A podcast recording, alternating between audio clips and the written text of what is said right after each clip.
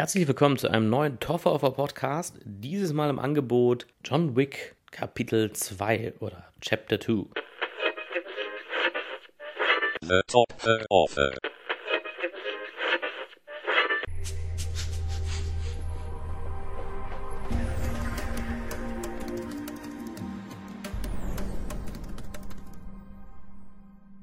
Es ist ein Genre, das oft verlächelt wird als stumpf oder als ja, platt und äh, als, als Unterhaltung niederer Form. Und das finde ich immer sehr, sehr verurteilend und unfair. Es gibt natürlich, wie bei jedem anderen Genre, viele schlechte Actionfilme. Aber wenn es gut gemacht ist, ist es ein Genre, was sehr, sehr viel Arbeit auch macht und eben genauso seine Anerkennung ja verdient. Natürlich in anderer Hinsicht als ein kleiner psychologischer Thriller wie Split zum Beispiel. Aber deswegen dachte ich mir, ich gebe John Wick äh, Chapter 2 eine Chance, denn ich habe den ersten gesehen damals und ähm, hatte keine Erwartung daran. War sogar eher so eingestellt, dass ich dachte, ja, der sieht ein bisschen, bisschen platt aus oder so. Aber äh, ich mag Keanu Reeves sehr gern. Das ist, glaube ich, an sich ein Mensch, den jetzt niemand hasst oder so. Scheint ja auch privat ein sehr netter Typ zu sein. Und eben, den fand ich ganz nett und ich fand den Plot äh, im Trailer ansprechend genug, um dem Ganzen eine Chance zu geben. Und John Wick war dann natürlich eine Überraschung für viele. Also es war kein schlechter Film und vor allem aber war gerade das Hauptelement, also die Action in dem Fall, sehr, sehr, sehr gut gemacht. Also gerade heute, es gibt sehr, sehr gute Abhandlungen auf YouTube darüber, wie heute der, das Action-Genre äh, ja, abgehandelt wird. Und ich war und bin auch kein Fan davon, wie es in vielen, vielen Filmen mittlerweile gemacht wird. Und das Ganze ging eben los mit den Bourne-Filmen damals, wo man eben gedacht hat, ja, wir schütteln die Kamera jetzt bei jedem Schlag des Helden oder des äh, Anti-Helden und äh, schneiden auch möglichst pro Minute, ja, mindestens 40 Mal oder so.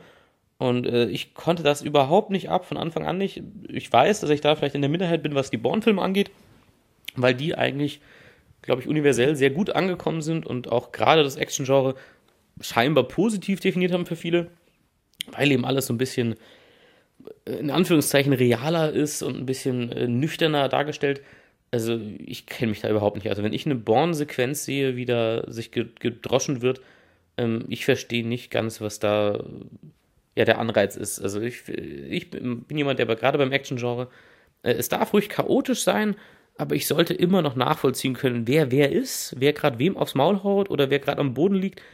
Ich finde das total schlecht einfach, wenn, wenn eine Action-Szene am Laufen ist, wo sich zwei Leute kloppen und plötzlich liegt einer am Boden und ich brauche dann erst so, wenn, wenn die Person eingeblendet wird, die am Boden liegt, und ich brauche dann erst nochmal so drei, vier Sekunden im Kopf, bis ich weiß, warte mal, wer, wer hat jetzt verloren? Und das ist für mich schlechtes Action-Kino. Also das äh, Action sollte immer noch, äh, das ist eine Choreografie und die sollte immer noch insofern übersichtlich sein, dass man auch wertschätzen kann, was gerade ge geschieht auf der Leinwand. Und das ist heute, ist es irgendwie populär geworden, alles völlig zu zerschnipseln. Also die Taken-Filme sind natürlich ein Paradebeispiel dafür, ähm, der erste, den fand ich noch gut, der war auch sehr simpel und zurückgenommen noch. Und äh, man hat dann irgendwie gedacht, hey, ja, das braucht eine Fortsetzung, aus welchem Grund auch immer. Und dann braucht es noch eine Fortsetzung. Und das ist wahrscheinlich so das jüngste und heftigste Beispiel für einen schlechten Actionfilm. Äh, also geht auf YouTube und googelt äh, Taken 3, Liam Neeson, Hopping a Fence oder so. Äh, und dann seht ihr das. Oder guckt euch den Honest Trailer von den Screen Junkies zu John Wick 1 an. Äh, da haben sie die Szene auch drin. Liam Neeson hüpft über einen, äh, ja, keine Ahnung, zwei Meter hohen Zaun. Und das ist eine Szene, die dauert maximal zehn Sekunden. Und in den zehn Sekunden wird auch locker zehn, wenn nicht sogar mehr geschnitten. Also, wo ich mir denke, nee, das, das kann es nicht sein. Also, das, das ist nicht der Sinn der Sache bei Actionfilmen. Äh, Actionfilme sollen uns äh, ein Spektakel sein, was außergewöhnlich ist, was wir im echten Leben nicht so äh, mit ansehen können und auch nicht selbst erfahren können. Und das ist das, was, was ein Action-Genre einzigartig macht und anders als die anderen Genre, dass es eben diese Sachen machen kann, wenn es den auch gut macht. Und dementsprechend hatte ich auf jeden Fall Lust auf John Wick äh, Kapitel 2, weil der erste das eben sehr gut gemacht hat. Es waren sehr, sehr gute Action-Szenen mit dem Schauspieler Keanu Reeves. Hat man auch noch jemanden gefunden, der selber sehr, sehr viel da investiert und sehr viel körperlich trainiert. Und das ist was, was viele Actionfilme, auch gute, immer als Problem haben dass man äh, natürlich, der, Haupt, der Hauptdarsteller ist meistens ein bekannter Hollywood-Schauspieler, äh, der keinen Bock hat, irgendwie sich eventuell äh, sechs Monate da zu, durchzutrainieren, nur um dann irgendwo mal eine Treppe runterzufallen und sich dabei nicht weh zu tun, da, dafür ist die Zeit für die meisten Schauspieler nicht da. Und dementsprechend äh, muss man da auch Stunt-Leute einsetzen und dann ist es natürlich immer doppelt schwer, das so zu drehen, dass der Scha Zuschauer nicht die Illusion verliert und denkt, ach guck mal, erkenne ich doch, das ist doch nicht eben Matt Damon oder das ist doch nicht Tom Cruise, sondern das ist jemand anders. Ähm, und dementsprechend finde ich natürlich auch dann toll im Action-Genre, wenn ein Schauspieler sagt, ah, ich gebe mir hier genauso viel Mühe, wie ein Method Actor sich bei seinen kleinen stillen Dramen an Mühe gibt und sich in eine Figur reinfindet und Tag und Nacht diese Figur ist, um voll und ganz dann eine tolle Darbietung abzugeben. Und für mich ist das, natürlich ist es anders, aber es ist genauso respektabel, wenn eben jemand sagt, na, ich drehe jetzt einen Actionfilm und ich muss jetzt hier eben zwei äh, Treppen runterfallen und muss fünf Leute äh, verprügeln und das muss gut aussehen und deswegen trainiere ich jetzt auch dafür. Und äh, absolut Respekt dafür und Keanu Reeves macht das schon länger, auch für Matrix, glaube ich schon, äh, war der da äh, ganz gut beteiligt und auch für andere Filme. Und auch bei John Wick 2 ist es wieder so, dass er sich ordentlich in Form gebracht hat und das sieht man natürlich auch auf der Leinwand.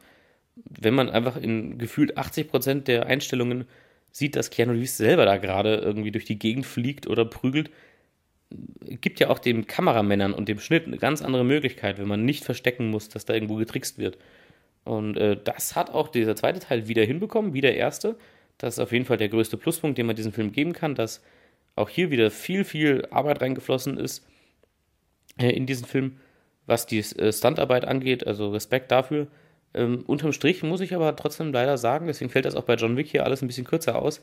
Ähm, es war eine Fortsetzung, die es erstens nicht gebraucht hat. Also im ersten Teil hat man dieser Figur eine Motivation gegeben für das, was sie tut. So absurd die Motivation natürlich im Verhältnis ist. Also im ersten Teil, ja, die Bösen bringen ihm seinen Hund um und deswegen bringt er dann 76 Menschen um, die teilweise wirklich nur noch sehr am Rande mit diesem Hundevorfall zu tun haben.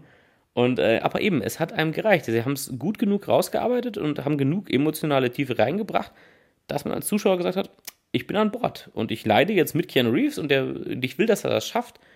Und äh, eben, das ist so eine, eben so eine ganz einfache, aber sehr gute, durchstrukturierte Rache-Story, die wiederum auch in einem Universum gespielt hat, äh, womit auch wahrscheinlich niemand gerechnet hat, das irgendwie interessant war. Also John Wick spielt ja eindeutig nicht so ganz in unserer Realität. Also irgendwie gibt es da ja eine, ja, eine Killer- oder Assassinen-Subkultur, die sehr ausgeprägt ist und sehr durchstrukturiert ist, also mit speziellen Hotels, die nur für Killer sind und in diesen Hotels darf aber auch kein Killer jemanden umbringen, das ist dann verboten. Und all diese Sachen fand ich im ersten Teil auch sehr originell und auch die erweitert man im zweiten Teil.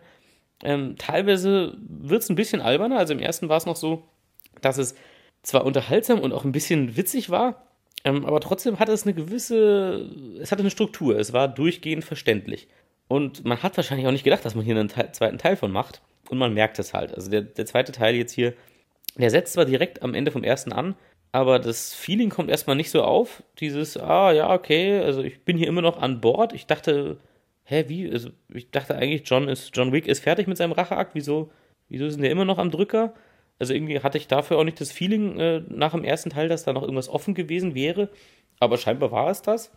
Und ähm, die Art und Weise, wie sie die Welt erweitern wollen, diese, diese ja, Subkultur der Killer, ähm, das ist lustig und originell, äh, aber es ist auch sehr unnötig und sehr erzwungen. Man merkt halt, okay, wir, Leute, wir wussten selber nicht, dass wir einen zweiten Teil kriegen puh, okay, jetzt müssen wir uns was ganz Neues ausdenken. Und das ist auch immerhin auch natürlich ein kleiner Vorteil für den Film, dass man nicht das Gleiche nochmal macht. Also eben, äh, wenn der jetzt nochmal einen Hund kriegt, der John Wick, und man den Hund wieder umbringt, ich glaube, dann wäre ich nach einer halben Stunde aus dem Film gegangen. Ich sagte, nee, also jetzt, jetzt ist aber mal Schluss mit der, mit, also sowas lasse ich mir nicht mehr auftischen.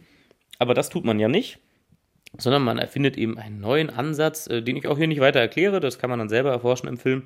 Ähm, aber es sei so viel gesagt, die Motivation, die man jetzt der Figur des John Wick gibt, äh, für den Plot des zweiten Teils, ist nicht so stark. Sie ist nicht so nachvollziehbar, sie ist äh, deutlich zurückgenommen und sie kommt halt auch sehr aus dem Nichts.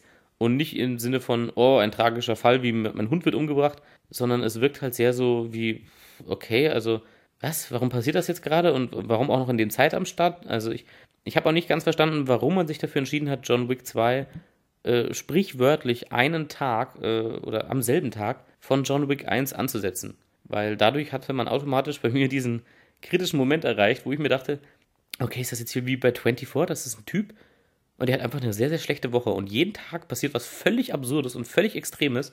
Äh, das ist für mich einfach ein bisschen unlogisch oder was ist unlogisch, auch, auch unnötig. Also, was wäre denn jetzt schlimm gewesen, äh, einfach am Anfang eine Einblendung zu machen, drei Monate später? Dann hätte ich mir vorstellen können, dass sich da vielleicht irgendwas hochkocht oder sowas, äh, weil John Wick eben im ersten Teil so viele Leute umbringt. Aber das ist nicht der Fall. Man macht es einfach und es stärkt den Film nicht, meiner Meinung nach. Und ja, also insofern die, die Story und auch eben die Motivation für unsere Hauptfigur ist schwächer dieses Mal. Sie ist nicht nicht vorhanden und sie ist auch nicht dasselbe wie letztes Mal. Also das sind alles Dinge, die man positiv erwähnen muss. Aber letzten Endes ist es eine Fortsetzung, die, Fortsetzung, die es nicht gebraucht hat, ähm, die auch, so viel sei gesagt, irgendwie nicht so abgeschlossen ist, dass es nicht noch eine Fortsetzung geben kann.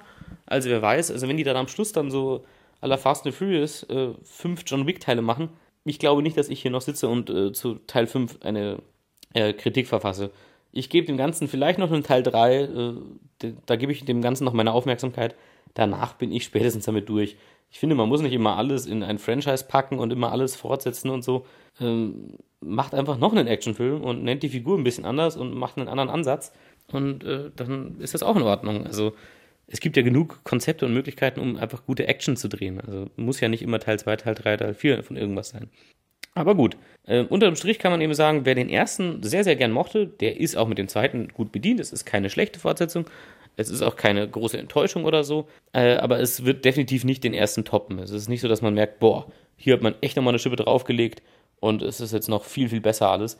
Natürlich sind die, das Budget ist gewachsen. Man sieht auch bei der Stunt-Choreografie hat man noch, noch mehr machen können, wahrscheinlich an einigen Stellen. Aber nicht zu dem Grad, dass ich selber sagen würde, wow, also ich war völlig baff. Das war ich in dem Film eigentlich nicht. Also da, da waren im ersten größere Überraschungsmomente. Also ich sag nur die äh, Nachtclub-Szene, in der John Wick allein schon gefühlt 25 Leute tötet oder so. Aber eben daran lag es gar nicht, sondern an der Choreografie, die in dieser Szene eingesetzt wurde. Die Szene alleine war auf jeden Fall stärker als jede Szene, die in John Wick 2 war, würde ich behaupten. Und äh, die Motivation war stärker für die Figuren und ja, also unterm Strich, man kann sich diesen Film schon anschauen, aber es ist definitiv kein Muss.